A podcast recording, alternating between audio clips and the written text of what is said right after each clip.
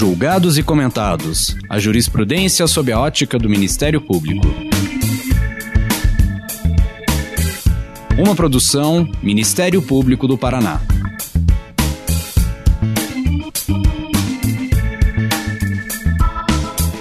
Olá, estamos começando mais um episódio do Julgados e Comentados. Eu sou Eduardo Cambi e hoje abordaremos a utilização da tese de legítima defesa da honra nos casos de feminicídio. Para tanto, contamos com a participação de Clara Roman Borges, professora de Direito da Universidade Federal do Paraná. Lembramos que esse episódio foi gravado à distância em respeito às medidas de distanciamento social devido à pandemia da Covid-19.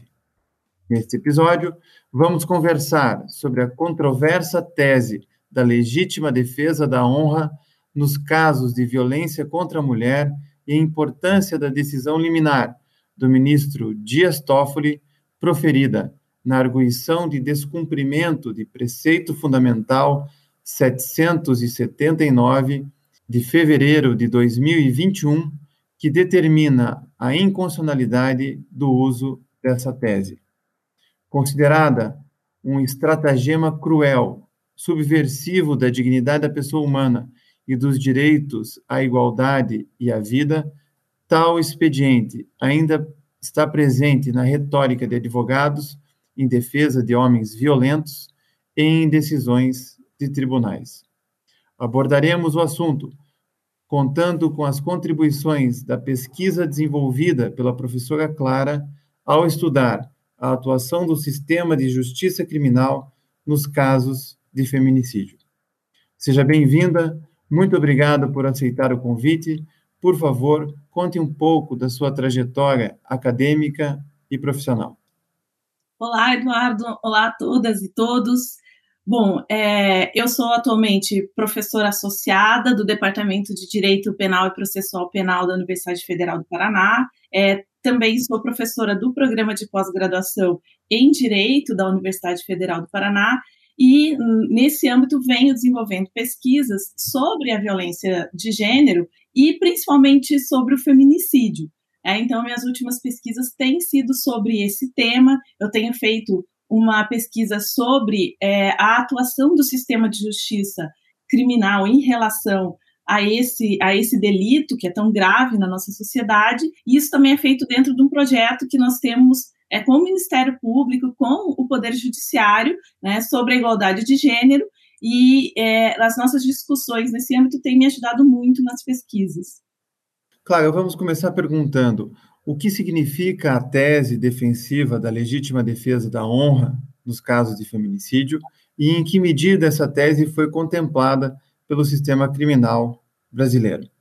Bom, é, a tese de legítima defesa da honra né, era utilizada pelos advogados, e falo era em razão dessa nova decisão, imagina-se que será cumprida, mas enfim, ela era utilizada pelos advogados para buscar a absolvição do acusado nos casos de feminicídio, é, sob a alegação de que é, esse, feminic, esse feminicida, esse agressor, ele teria matado aí a sua esposa, a sua companheira, por ter sido, digamos assim, entre aspas, traído, né, mas na verdade substituído por outro homem, é, ela teria um outro relacionamento e ele se sentindo né, desonrado ou tendo a sua honra masculina ferida, teria reagido é, de forma violenta e matado essa mulher. Então, esse argumento era utilizado para convencer os jurados de que, na verdade, qualquer homem no seu lugar teria feito o mesmo. E assim seria necessário afastar a ilicitude é, dessa conduta. É, então, é, é, em que pese a utilização desse argumento no plenário, principalmente para convencer os jurados, é, ele, não, ele não tem previsão na nossa legislação. Na verdade, é, a legítima defesa da honra só ganhou previsão na nossa legislação ou na legislação que teve vigência no Brasil nas ordenações filipinas, ou seja, no período colonial. Então, no período colonial, a gente tinha a previsão do crime de adultério para as mulheres, né? os homens não respondiam pelo adultério, só o coautor do adultério, né? então aquele que junto com a mulher havia praticado adultério, e é, nessas ordenações se autorizava, então, que o homem ou vítima do adultério reagisse de forma violenta e matasse tanto a sua esposa quanto o seu amante, digamos assim. É, só que é interessante, porque ele não poderia matar esse amante se ele tivesse uma classe social superior. Então, se ele fosse um fidalgo, se ele fosse um desembargador, ele não poderia matar. Né? E essa era a previsão. Bom, depois disso, nós não tivemos a, a previsão da legítima defesa da honra, é, nem no Código de 1830, depois nós tivemos a legislação de 1890, nós tivemos depois o nosso né, atual código, de, código Penal. Então a gente não tem a previsão da legítima defesa da honra, em que pese o adultério estivesse previsto em todas essas legislações. E ele só foi retirado da nossa legislação em 2005, né, o que é bastante, bastante complicado. É, então, o que a gente percebe é que há muito essa tese né, na legislação foi superada, mas nas práticas não. E isso decorre, lógico, de uma sociedade machista em que a gente vive, que remonta, por exemplo, ao conceito de honra masculino lá do período colonial. Inclusive, recentemente, é, participei de uma tese que trabalhou um pouco sobre processos do Brasil colônia, que envolviam mulheres, e todos eles dizem respeito à honra dos homens. Então, as mulheres eram punidas por desonrar homens o tempo todo. É, e a honra era algo masculino, né? Ou seja, era algo do homem que se estendia à sua família e que todos deveriam prezar. Então, a mulher, ela para honrar o homem deveria ser recatada, deveria ser fiel, enfim, deveria ser completamente submissa. Então, é, na verdade, é um argumento retórico que remonta a esses períodos aí, esse período colonial, e busca convencer jurados, principalmente homens, de que realmente, né, nesses casos em que existe o adultério, que a mulher se relaciona contra o homem mesmo estando casada, é, esses casos, essas situações realmente o desonro ele tem que reagir. Então, é um argumento retórico, não tem respaldo legal, e é fruto da nossa sociedade machista, infelizmente.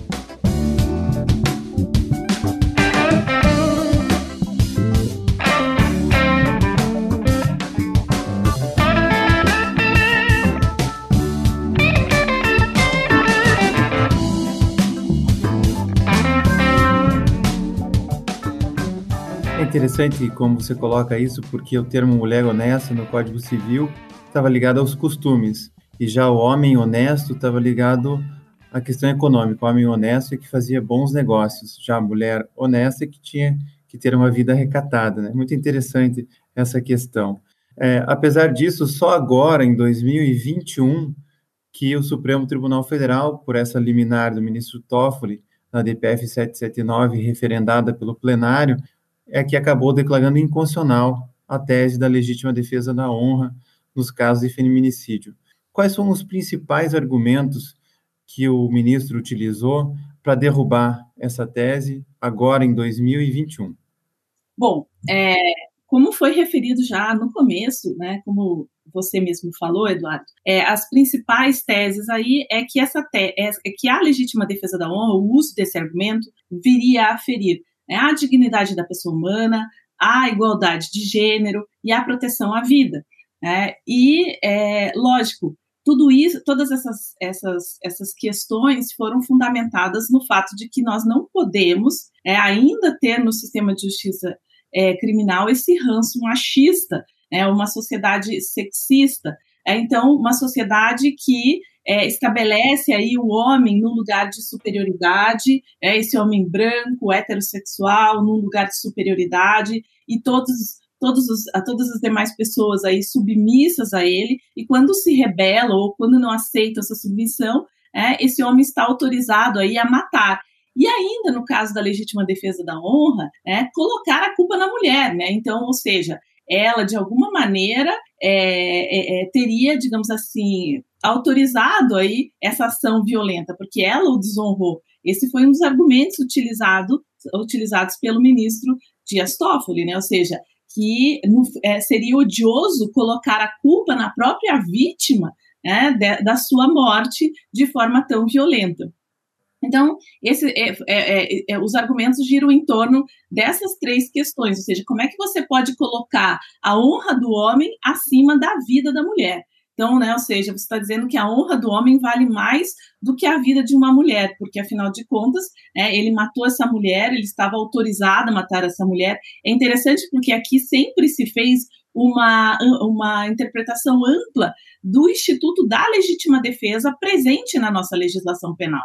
Então, na nossa legislação penal, né, em situações extremas, né, é possível, é, é, ou seja, se autoriza, na verdade, o cidadão a repelir uma agressão né, atual ou iminente, uma agressão injusta que venha sofrendo, com meios moderados. Então, se alguém me ataca né, com uma arma, eu posso, é, eventualmente, é, de maneira moderada, repelir essa agressão.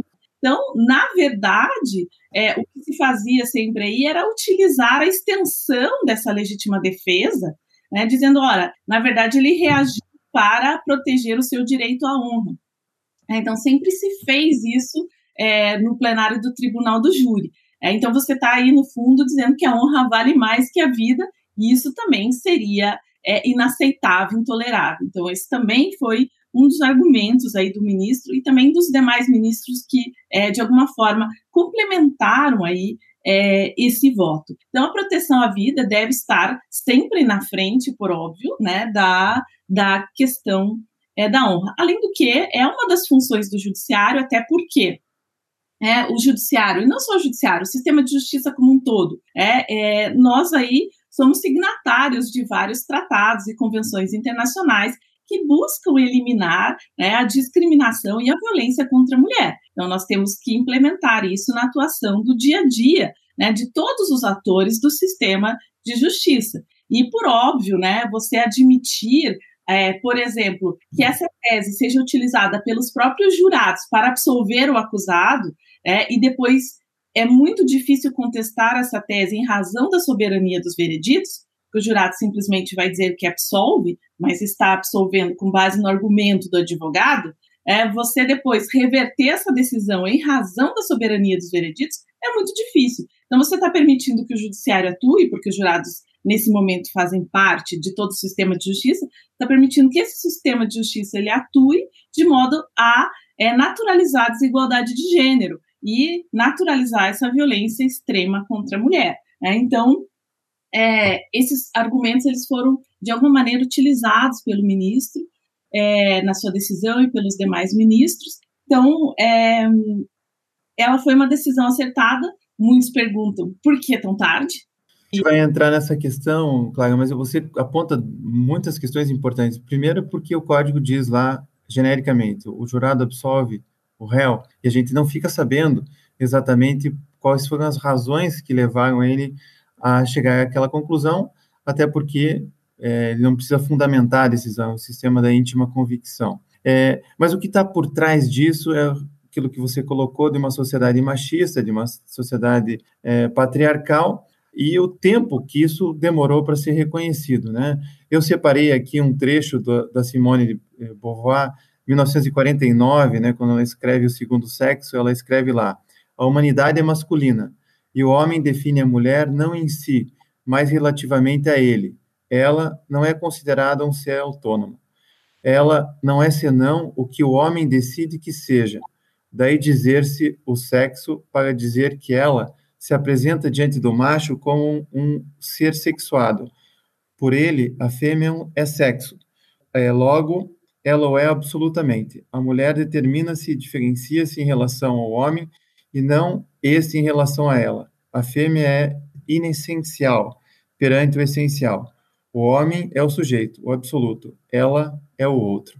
Interessante isso, porque isso foi escrito em 1949 e a gente está em 2021 e só agora chegou essa decisão do Supremo. Por que demorar tanto tempo para reconhecer algo que as feministas já diziam há mais de 70 anos?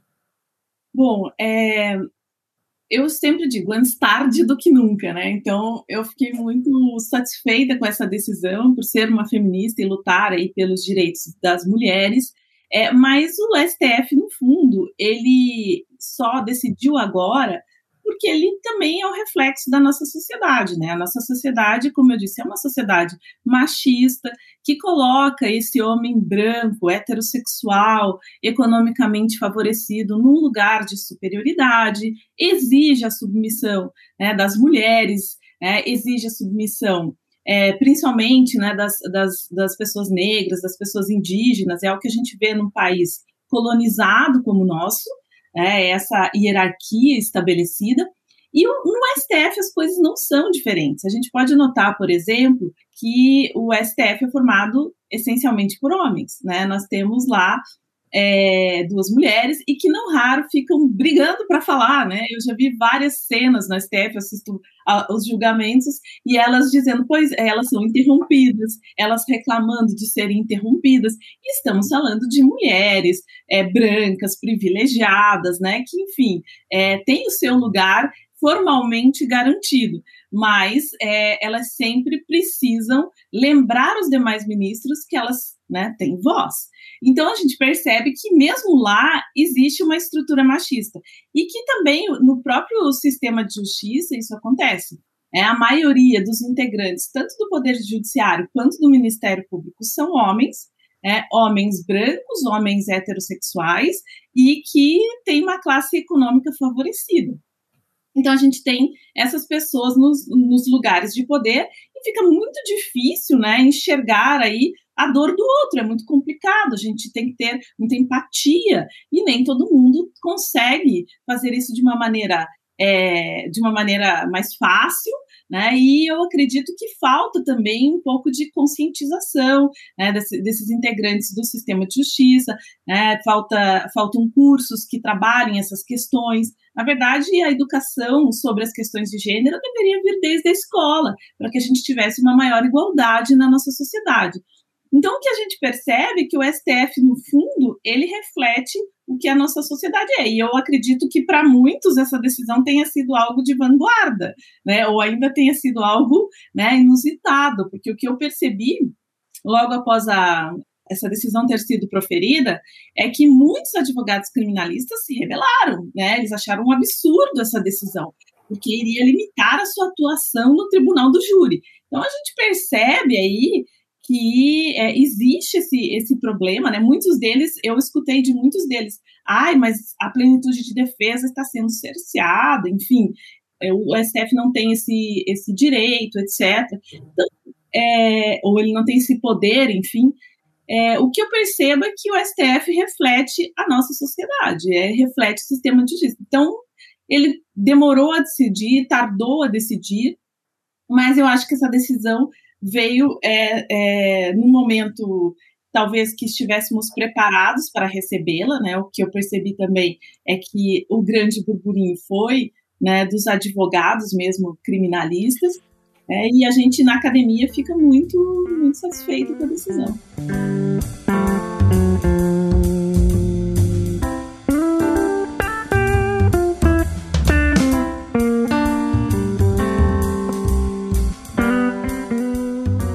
É, é, interessante isso, porque a gente está falando da cultura, né? E um certo mal-estar é, da civilização, para usar um termo lá do Freud, o mal-estar da cultura.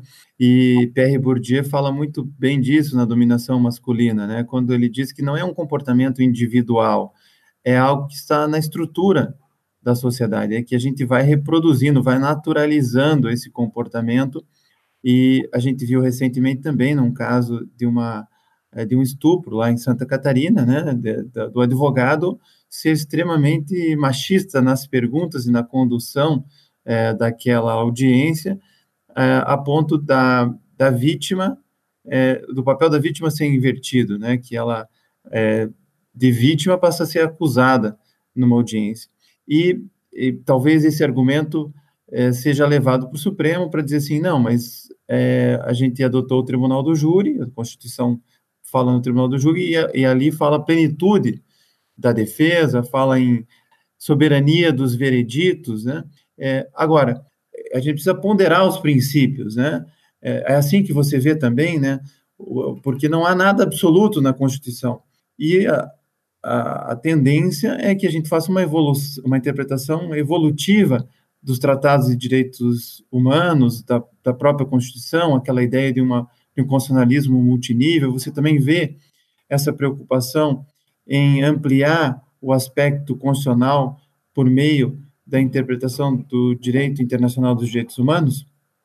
Bom, sem dúvida, né, Eduardo? Quando me perguntam, eu falo, não, veja, o STF, ele cumpriu sua função, né? Ele é o guardião da nossa Constituição e todos esses tratados e convenções, de alguma forma, né, estão na nossa Constituição. Então, é, sem dúvida, esse é o papel do Supremo Tribunal Federal. É lógico que a plenitude de defesa é, não é, nem soberania dos vereditos não são valores constitucionais absolutos, eles devem necessariamente ser ponderados em relação. É, aí a gente está falando é, da, própria, é, da própria vida, né? Algo muito sério, da dignidade da pessoa humana. Então, não, não há sentido, não faz sentido, e ao meu ver não faz sentido, que nós tenhamos uma lei que criminalizou o feminicídio em 2015 e nós né, ainda, é, ainda, continuamos a admitir que se alegue que a honra do homem ela é superior à vida da mulher. Ora, se existiu esse movimento legislativo é, e existiu né, por toda uma pressão do movimento feminista. É, a lei tem vários problemas. A lei que estabeleceu aí o crime, é, o que criminalizou, estabeleceu o homicídio qualificado para o caso de né, assassinatos de mulheres por serem mulheres. Então, essa lei é complicada, mas ela veio a lume, ou seja, ela deu visibilidade a essa violência máxima que se pratica contra a mulher, normalmente dentro de sua casa, é, pelo homem em quem ela deveria confiar.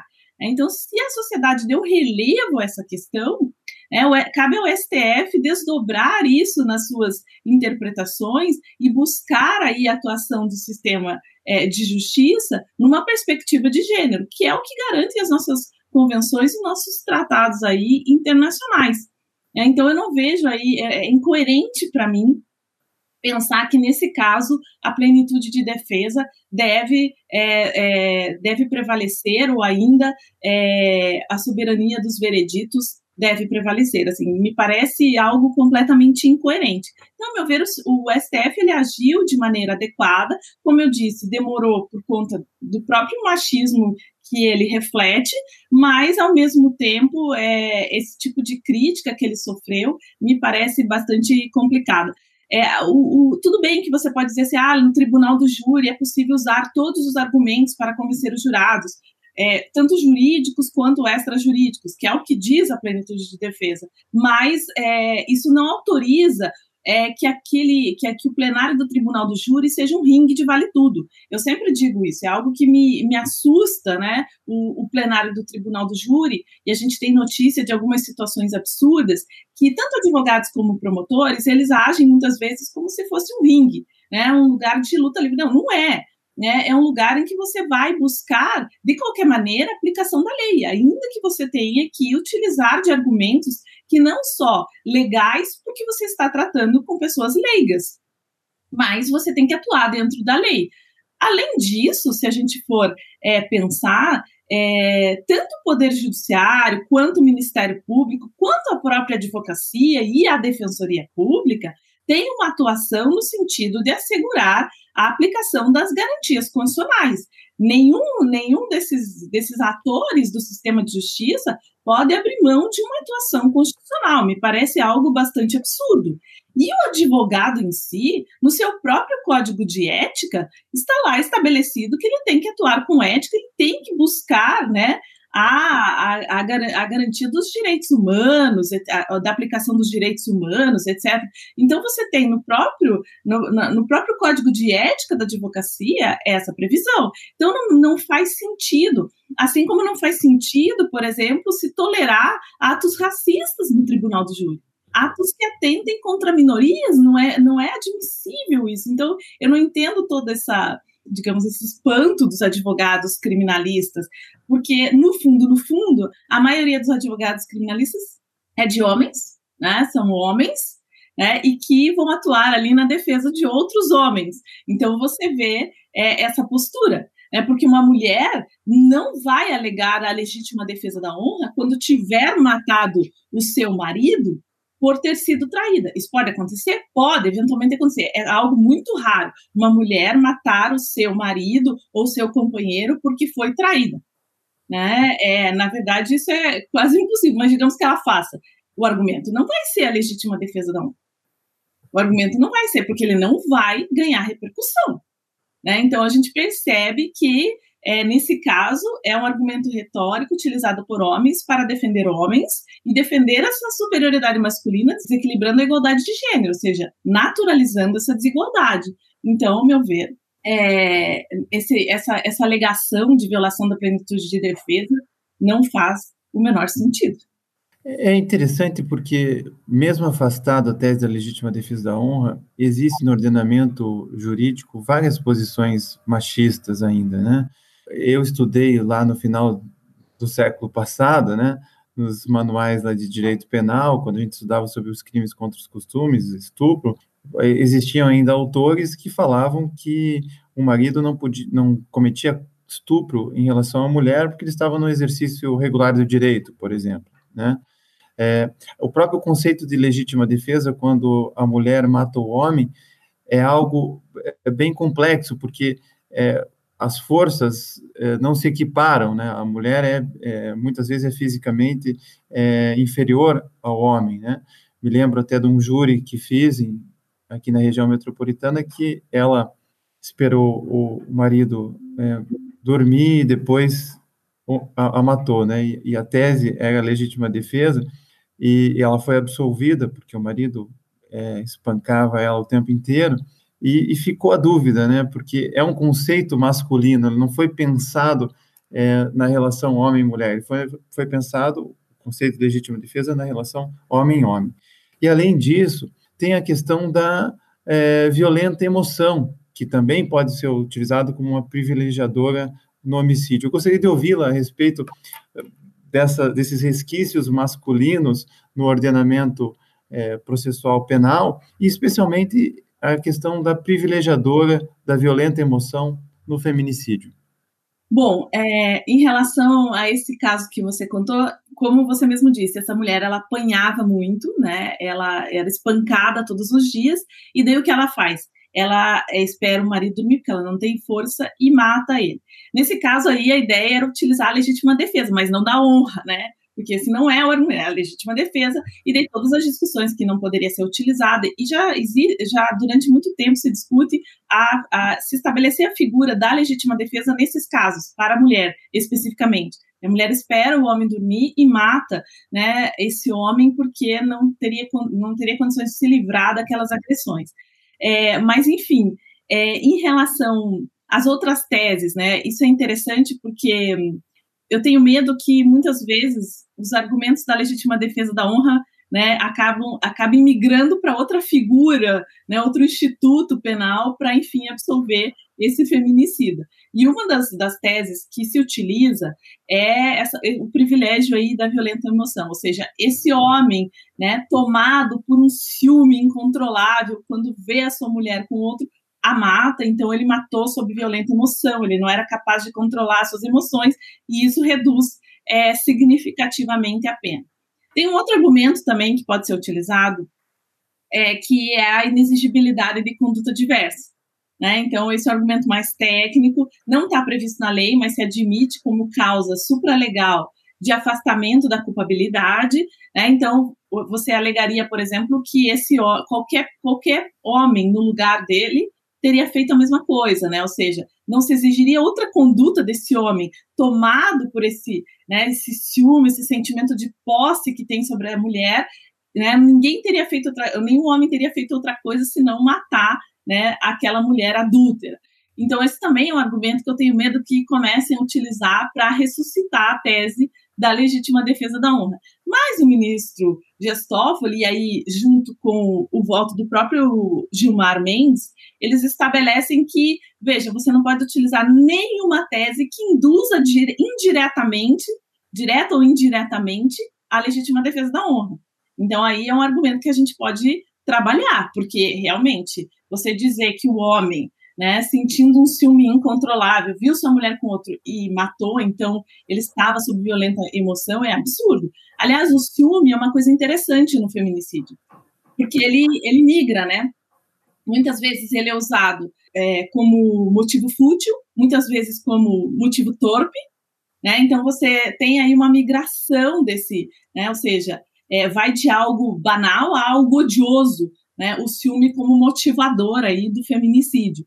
É muito estranho. Então, você tem essa migração. Eu acho que isso é algo que a gente tem que, de alguma maneira, amarrar um pouco mais né, na atuação do sistema de justiça. Você não pode ir né, de algo banal a algo odioso e também uma privilegiadora de violenta emoção. Né? Ou ainda é, uma, uma causa de exculpação que diz, olha, né, é, nem, é, é não se exigia outra conduta desse homem.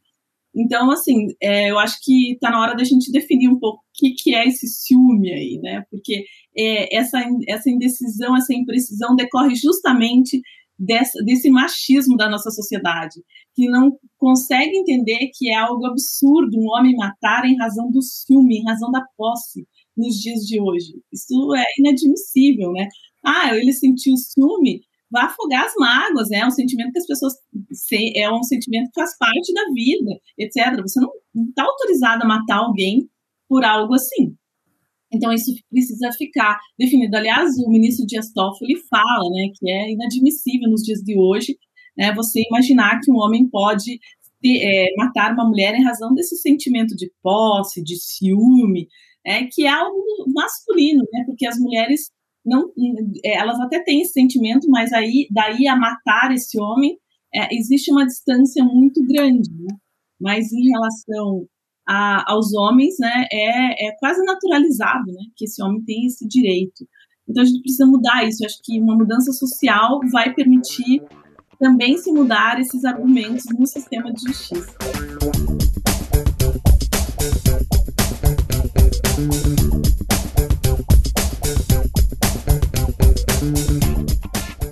É interessante, Clara, porque é, nós temos lá na Constituição de 88, no parágrafo 8 do artigo 226, é, a preocupação em coibir a violência doméstica e familiar. Temos a Convenção sobre a Eliminação de Todas as Formas de Discriminação contra as Mulheres. Temos a Convenção Interamericana para prevenir, punir e erradicar a violência contra a mulher. Temos é, a Lei 11.340, que vai completar agora no dia 7 de agosto é, 15 anos, que é a Lei Maria da Penha, considerada pela ONU uma das melhores leis de combate à violência doméstica e familiar no mundo, e, no entanto, nós vivemos uma escalada de violência contra a mulher, especialmente agora na pandemia, é, os dados mostram que a violência cresceu contra a mulher. A minha pergunta é: em que medida essa decisão do Supremo Tribunal Federal na ADPF é, 779 pode influenciar nos casos de feminicídio que estão se avolumando no país? Bom, é, eu vejo essa decisão como um chamamento, né? Um chamamento de todos para todos os autores do sistema de justiça de que é necessário que eles atuem né, numa perspectiva de gênero, para, de alguma maneira, auxiliar no combate a esse crescimento da violência. Né?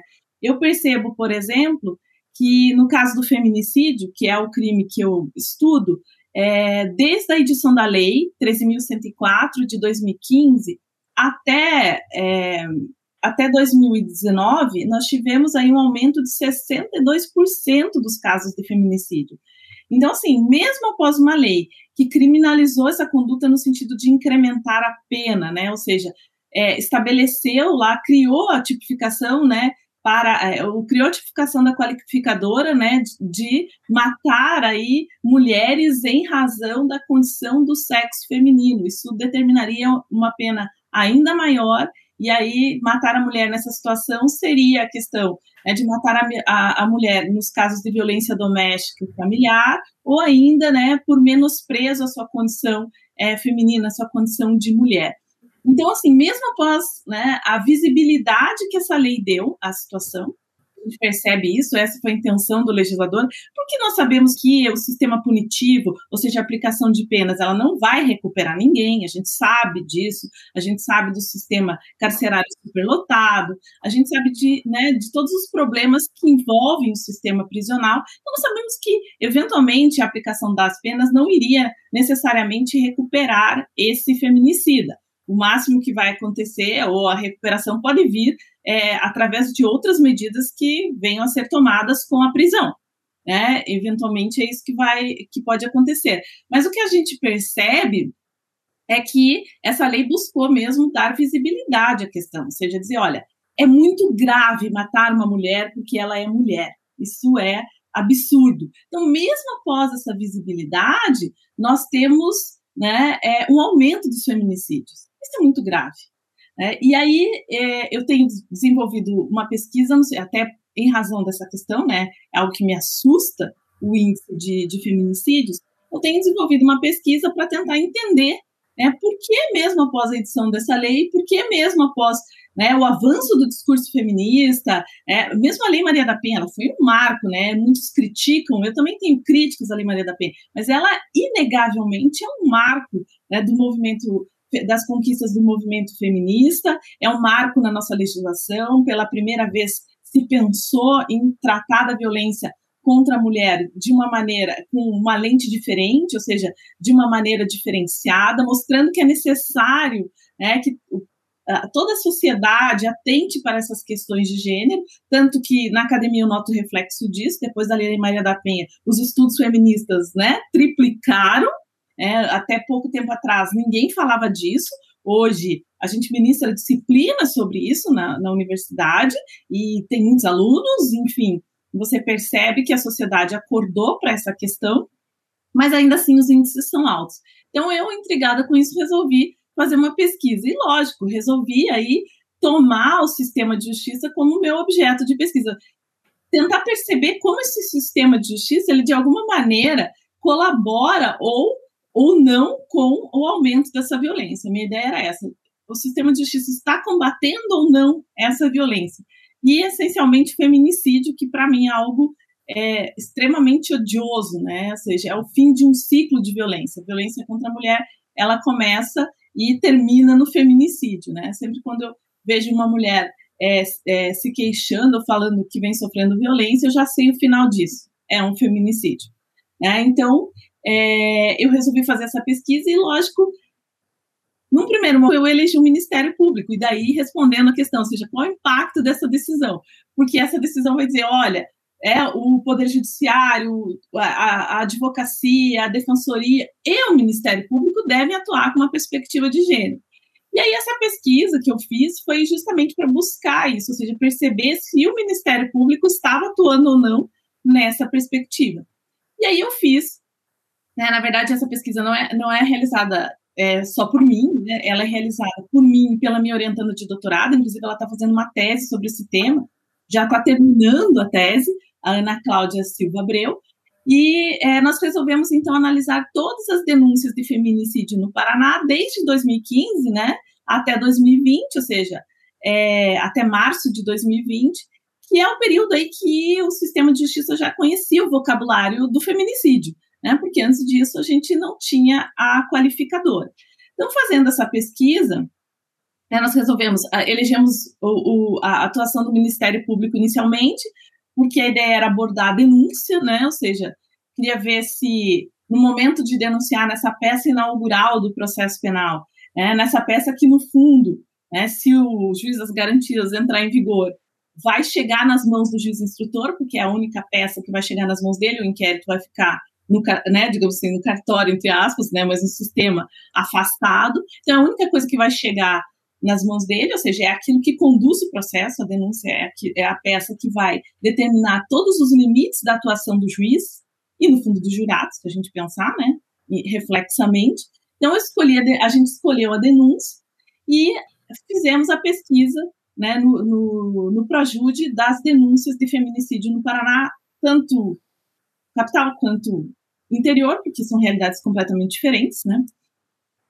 E chegamos aí a um total de 532 feminicídios, 189 consumados, 342 tentados. E daí, ao analisar essa, essas denúncias, é, o que nós podemos verificar? Que existe uma denúncia padrão. É, a, na maioria desses casos, nós temos aí uma denúncia de duas páginas, ou seja, um texto restrito, e é uma denúncia que se repete. E aquilo me intrigou, porque é um crime tão grave, né? E a ideia da lei foi dar visibilidade a essa violência, mostrar como a sociedade é machista, como isso tem que acabar, como nós não podemos reproduzir esse padrão.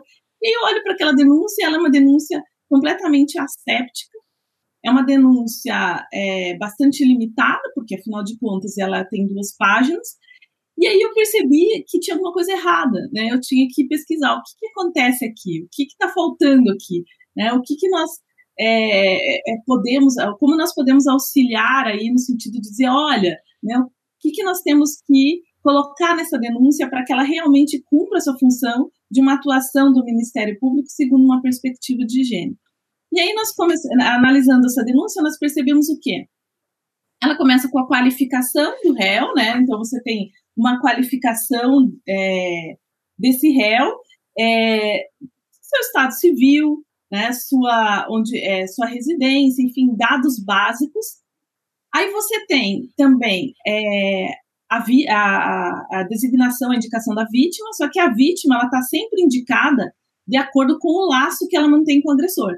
E aí a tua fala, Eduardo, lá da Simone Beauvoir, né? Ela não existe, ela só existe porque ela era casada com esse réu, ela só existe porque ela tinha uma relação de afeto com ele, enfim, ela só existe por conta disso. Não temos classe social, não temos é, endereço, não temos nada, não sabemos quem ela é. Isso tem nos autos? Tem, mas eu vou ter que fuçar nos autos de inquérito que, em tese, não estão no processo para descobrir isso. Ali na denúncia, nós não temos esses dados. Então, eu não sei quem é essa vítima, se ela tem filhos, se ela trabalha, né? Eu não sei. Sua profissão, eu não sei. Então, essa foi uma das coisas que a gente notou. Daí, lógico, uma preocupação técnica em discorrer aí é, sobre a conduta, né? Então, você tem né, que esse sujeito né, teria agido é, com vontade livre e consciente, né, ou seja, com ânimos necande, com vontade de matar, enfim, né, e aí teria dado é, tiros ou facadas, né, porque isso teria usado né, de arma de fogo ou teria usado uma faca, e é, isso teria lesionado a vítima, provocado as lesões descritas no laudo de necropsia. Não tem aí uma descrição exata dessas lesões, remete para o laudo de necropsia. É, então, você tem uma preocupação técnica aí com os elementos do crime, você tem uma preocupação técnica com a, a, o nexo de causalidade, a culpabilidade desse autor, mas você não tem uma preocupação. Quem é essa vítima? Ela é negra? Eu não sei. Aliás, esse é um dos dados mais complicados da pesquisa. Eu não sei se a vítima é negra ou não. Ah, mas é, pode assistir a audiência. Eu vou dizer se ela é negra ou não? Isso é complicado. É, então, assim, ah, eu vou procurar os documentos, pode ter no laudo de necropsia ou no laudo de lesões corporais, no caso do tentado. Sim, mas aí eu descobri que esses laudos são feitos de que forma? A questão da raça, ela não é, não se dá importância essa questão no momento de fazer os laudos. Então você tem ali é, simplesmente às vezes uma secretária olhando e colocando no laudo se né, é negra, se é branca, se é parda, enfim, não tem uma preocupação.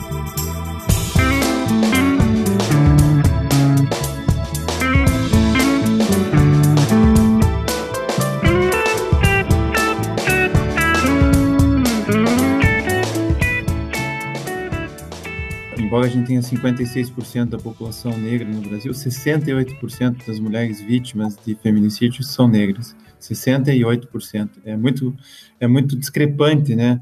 É, a, a questão da interseccionalidade, que realmente é um fator importante na defesa dos direitos humanos e que é deixado de lado, né? Assim, eu, eu fiquei assustada com isso. Então, assim, eu teria que buscar se ela é negra ou não, eu teria que procurar, e quem sou eu para classificar. E a gente sabe que num estado como o nosso, Paraná, que é um estado racista, né, porque sabemos aí das nossas raízes, você vê que existe uma dificuldade nas pessoas se declararem negras, né, ou pardas, ou enfim.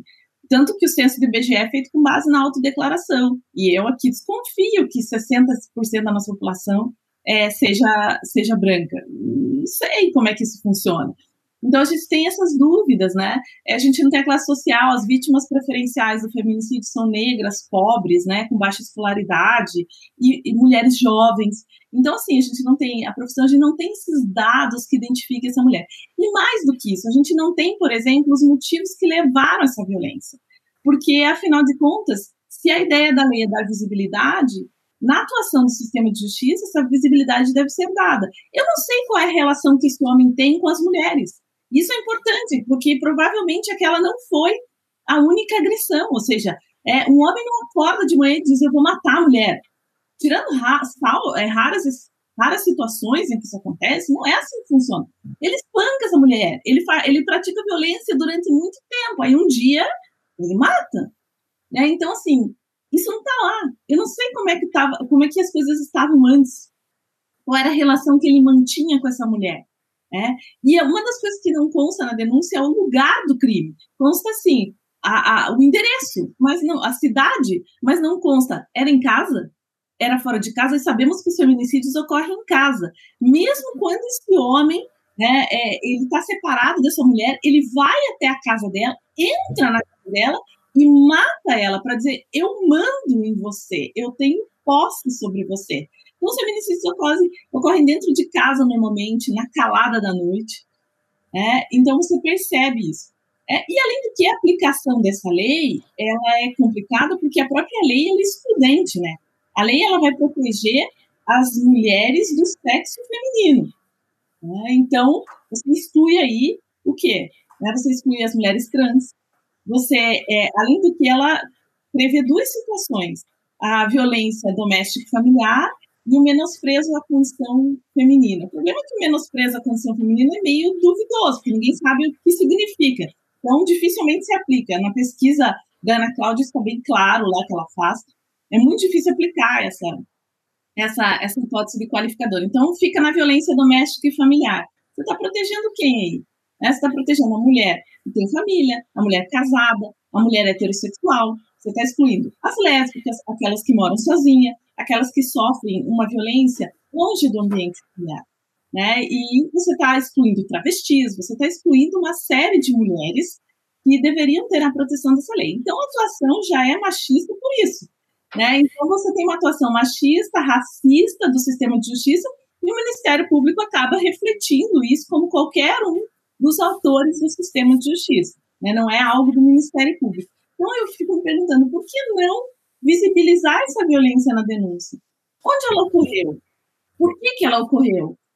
Né? Essa atitude desse homem decorre de outras situações violentas.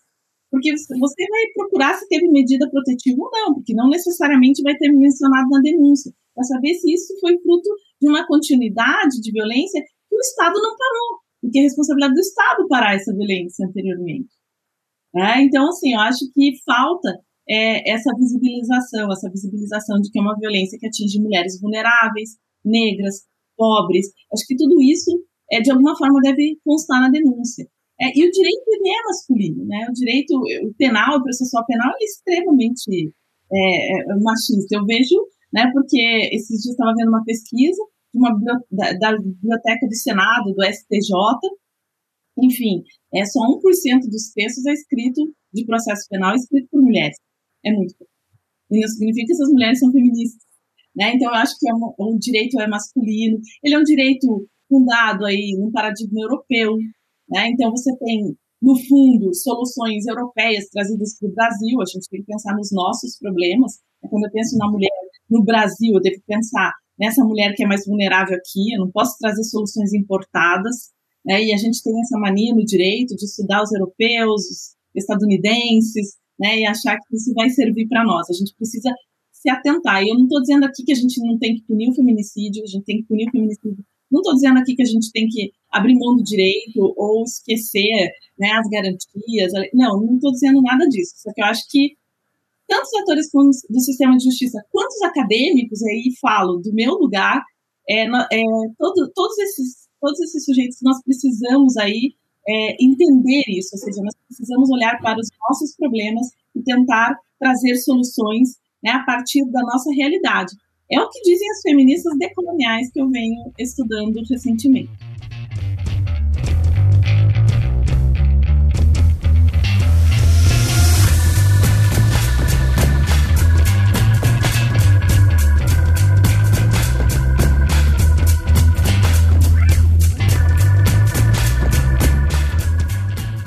Claro, eu quero agradecer muito a sua presença aqui. Sem dúvida, a gente precisa desse letramento racial, desse letramento de gênero, que é uma perspectiva nova também para o direito, e por isso a importância da Escola Superior do Ministério Público do Paraná se aproximar da universidade, da universidade pública, da pesquisa que, se, é, que vem sendo desenvolvida na universidade, para que possamos aprimorar a atuação do Ministério Público. Afinal de contas, o Ministério Público é um defensor de direitos humanos e serve à sociedade. Então, muito obrigado por compartilhar os seus conhecimentos conosco. Eu queria agradecer, só dizer que é, foi, foi muito importante vir aqui falar desse tema é, no Ministério Público, que eu também acredito que é um defensor dos direitos humanos é, e, sem dúvida, tem essa predisposição para se aperfeiçoar, né? Tanto que eu venho falar aqui, tenho esses projetos. Então, só queria agradecer, agradecer a você, Eduardo, pelo convite, pessoal que me fez, é, e, enfim, estou à disposição. Não se esqueça de curtir ou se inscrever em nossas redes sociais e assinar nosso podcast no aplicativo de sua preferência. Você também pode participar da elaboração dos julgados e comentados.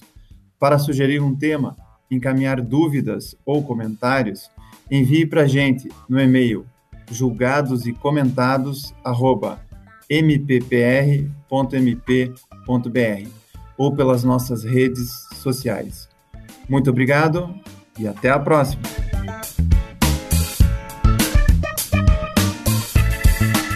Uma produção Ministério Público do Paraná.